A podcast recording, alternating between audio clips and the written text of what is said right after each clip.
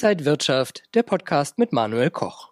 2020 started with a crazy roller coaster ride at the markets. What will 2021 bring to the table? Is it another good year for the markets or will we see more challenges? This is the IG Trading Talk and I'm Manuel Koch. And joining me now are Salah Eddine Bouhmidi, he's the head of markets at IG, and the legendary Einstein of Wall Street, Peter Tuchman, over 35 years on the floor of the New York Stock Exchange, and he is actually today on the floor of the New York Stock Exchange. Guys, so good to see you. Thank you so much.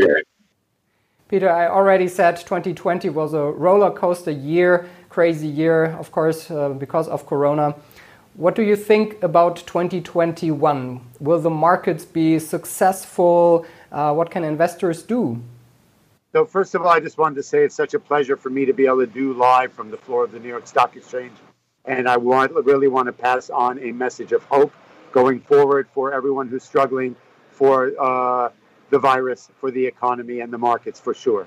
Uh, all that being said, I think we've we saw that 2020 was one of the most challenging years in history, economically, uh, health-wise, uh, with the virus, and with the markets for sure. Right? We saw volatility that was unmatched for sure. We saw sectors of stocks uh, going up and down, while we watched the reopening story, closing story, vaccine story, as we spoke over the last number of weeks volatility, virus, and vaccine. So let's let's let's let's look towards 2021. Here in the United States, I think we we've got challenges. You know, we are seeing uh, markets trade at record highs, which is incredible. No matter what, you know, we've got a stimulus package on the table that we we are hoping that will pass, although it's running into some obstacles once again. Um, so 2021, we have a new administration coming into the United States, one that is hopefully, with along with the vaccine, will get the consumer in a state of health and, and well-being. Number one.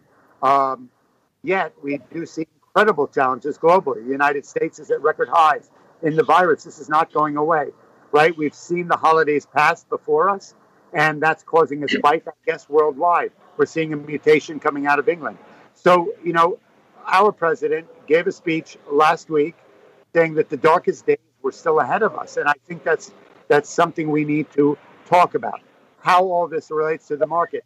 It's curious, you know. We have, you know, we have sort of um, tossed around the idea, the three of us, over the last year of how is it possible with an incredibly challenging global economic situation that the markets are still trading in their highs. And Salah has often said that the market is a forward looking uh, uh, entity, so that we are pricing in the reopening and the level of normalcy. And I believe when that happens, I don't know when it will, but when it does, I think this market is just going to go so much higher. It's incredible. Can you imagine once we get a handle on the virus and the vaccine, and people are able to travel, right? You know, we have to realize we've all we've all worldwide right? As I've said before, there's not a soul on earth who has not had their life incredibly affected from isolation, from disease, from death over the last year. So once we're able to get a handle on this, people are able to get on planes again and go to the movies again and go to restaurants, hospitality industry, the gaming industry, travel. I mean, you know, and and and markets at record highs now. This market is going to go through the roof. So that's the exciting part of it. Before that happens, I think we may have a challenging six months. Um, Peter, this hope I share it with you definitely, but I have also some negative aspects that I see. COVID mutation. We are heading from lockdown to lockdown. Lot of small, medium enterprises, they're going to be shut down forever. They will not come back and go to the cinema, fly around, having some vacation, what we think. So even if we will have a stimulus package, I don't know who will help all these people that have been working as hell every day, every year, working, doing everything. And then this year comes up and nobody is supporting them or they they need to shut down their companies or their enterprises. They get they're going to be to be unemployed. They can't to pay their rents. So this is something if the clouds go out in 2021, And even if we have vaccines, we have uh, stimulus packages, markets are going higher. What will happen with our realities in the reality? And I'm concerning about some social conflicts. Maybe what can happen in 2021 besides only of S&P 500, Dow Jones, and Nasdaq 100. I'm glad you brought that up because that's deeply, deeply one of my biggest concerns. So while we've seen this year and we've been in that sort of state of triage, right? When crisis and disaster happens, the first quarter, second quarter, third quarter, as we experience this as a society, we are really focused on just trying to hunker down, isolate, and get through it. So when will, as we've often talked about, will the market catch up with the economy? Meaning that we're finally going to focus on the fact that small business may never open again. That we are now in a lockdown in the United States where restaurants that have been struggling have done everything in their power to try and stay open and create that lifeline for their employees and their people are once again being closed down. And what people are saying is these businesses may never open up again. So the cycle of the economy, if all of this reality happens, right, over the first two quarters, yes, what I did mention before is it's a far off dream that we will have some level of normalcy. I don't see it happening for at least a year. So that reality, will it actually take effect in the market? Yes, perhaps or not. But the bottom line is, and I appreciate you brought this up because there people are struggling around the world. People are in lockdown. Small business is at risk. And you know that small business is the lifeblood of our economies. And we are seeing uh, record deaths, record hospitalizations. We are seeing the infrastructure of the healthcare system starting to crumble. So, as I said, the president said the darkest days are still ahead of us. We have major, insane challenges. And once these businesses actually decide, you know, we see it with unemployment numbers, right? Unemployment numbers have been spiking higher. And then you always see the adjustment of people who have just given up and stopped looking for jobs. So the reality of those numbers are way grander than we know.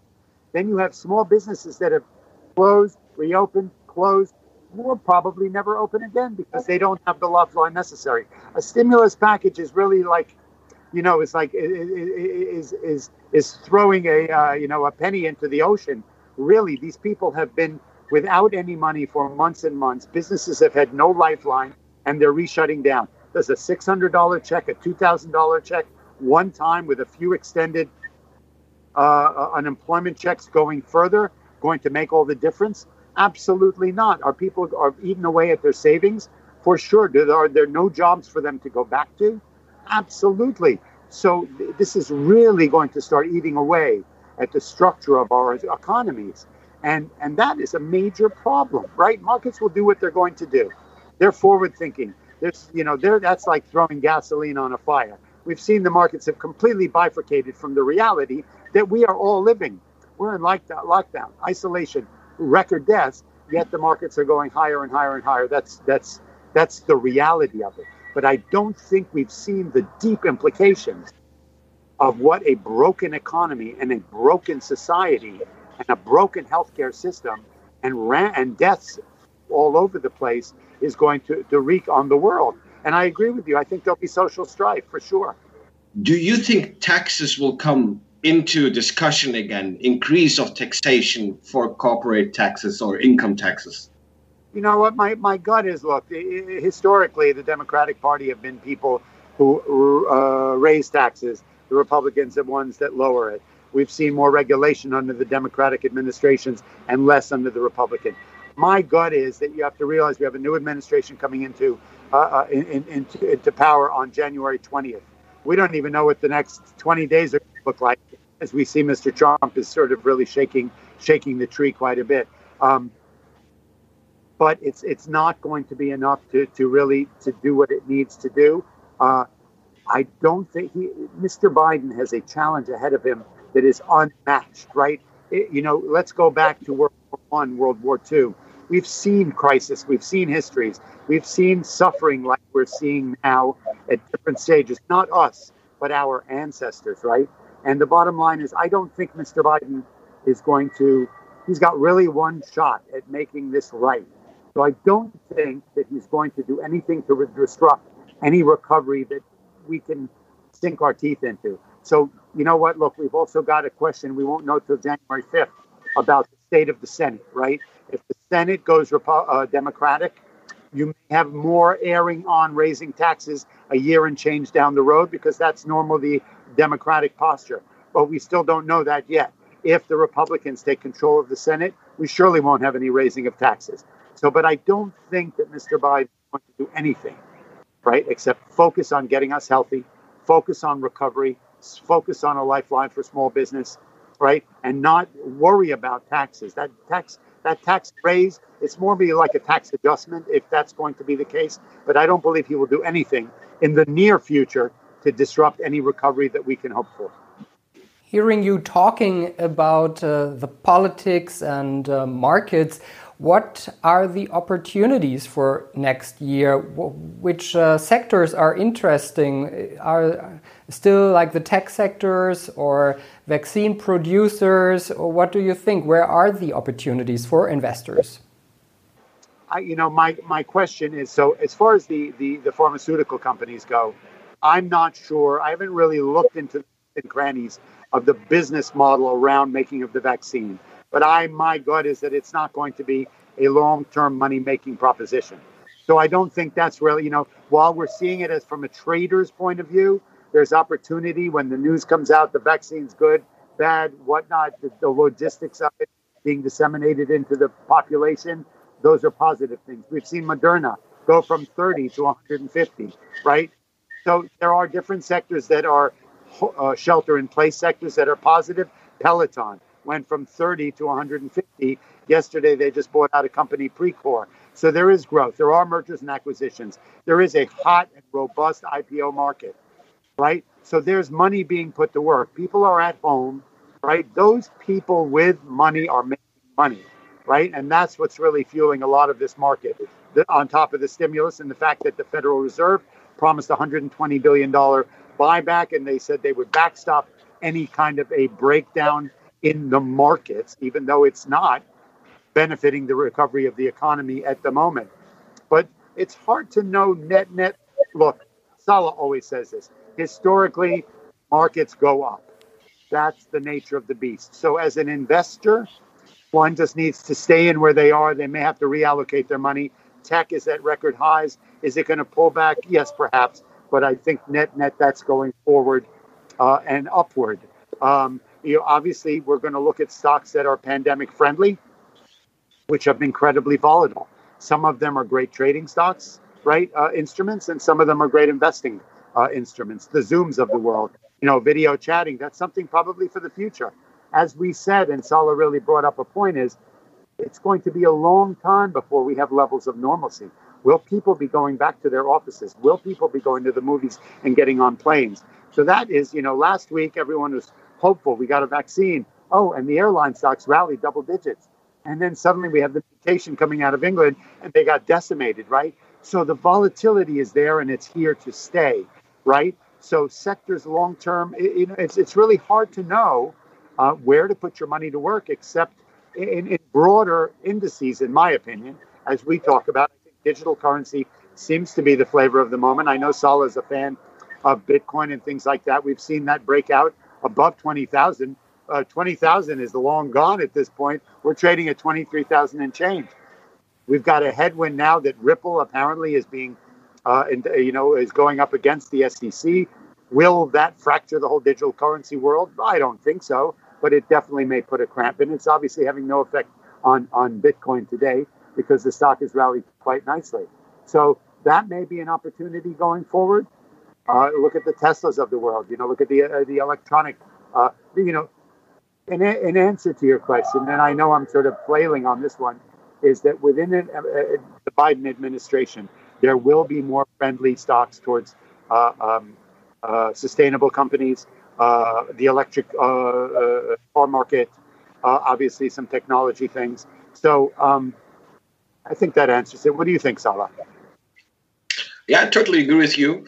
I see, of course, this cycle stocks, the, stocks that are really in in the market, in, in reality, working with business models that are on ground. Let us say like this.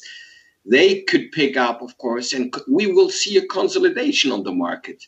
Speaking as a value investor, kind of taking the leaders, the leadership will they will lead in the future as well. So we will see, of course, in the air freight sector, in in, in um, pharmaceuticals, in the automotive industry, that there will come up some new leaders, but we don't know when this reversal will happen. So when vaccine economy stimulus packages people will be back on work and have a, and reduce this uncertainty if we will see that maybe in this new coming year we could see a more accelerated process gaining more value and growth specifically that companies that have been forgotten in the S&P 500 we have 500 stocks there not all these 500 stocks have been growing like what we have seen in the market. So it, this was just five stocks from 500. What hap- What will happen with these other 459 stocks? Yeah, we have so many possibilities over there, but we need to ta- have the time. Timing was never the best friend of a trader, so you don't need to be the best timer. You need to be good in risk and money management, and to set your story and strategy into a real game. I, I, agree with you. I think it's really going to be uh, uh, uh, the curation of one's portfolio will be a real microcosm, right? It's not, you know, yes, yes, yes. If you're a young person and you're an investor and you're looking 20 years down the road, the markets will go up. That's just the nature, the way they do. But I would think as a as a hands-on, uh, uh, high wealth investor in this market coming into 2021 they're going to be some, you're going to need to be nimble and freestyle. You know, I recently spoke to an interesting hedge fund who talked, talked to me about um, what they did in March. And there were people who suddenly were caught off guard by the huge sell off.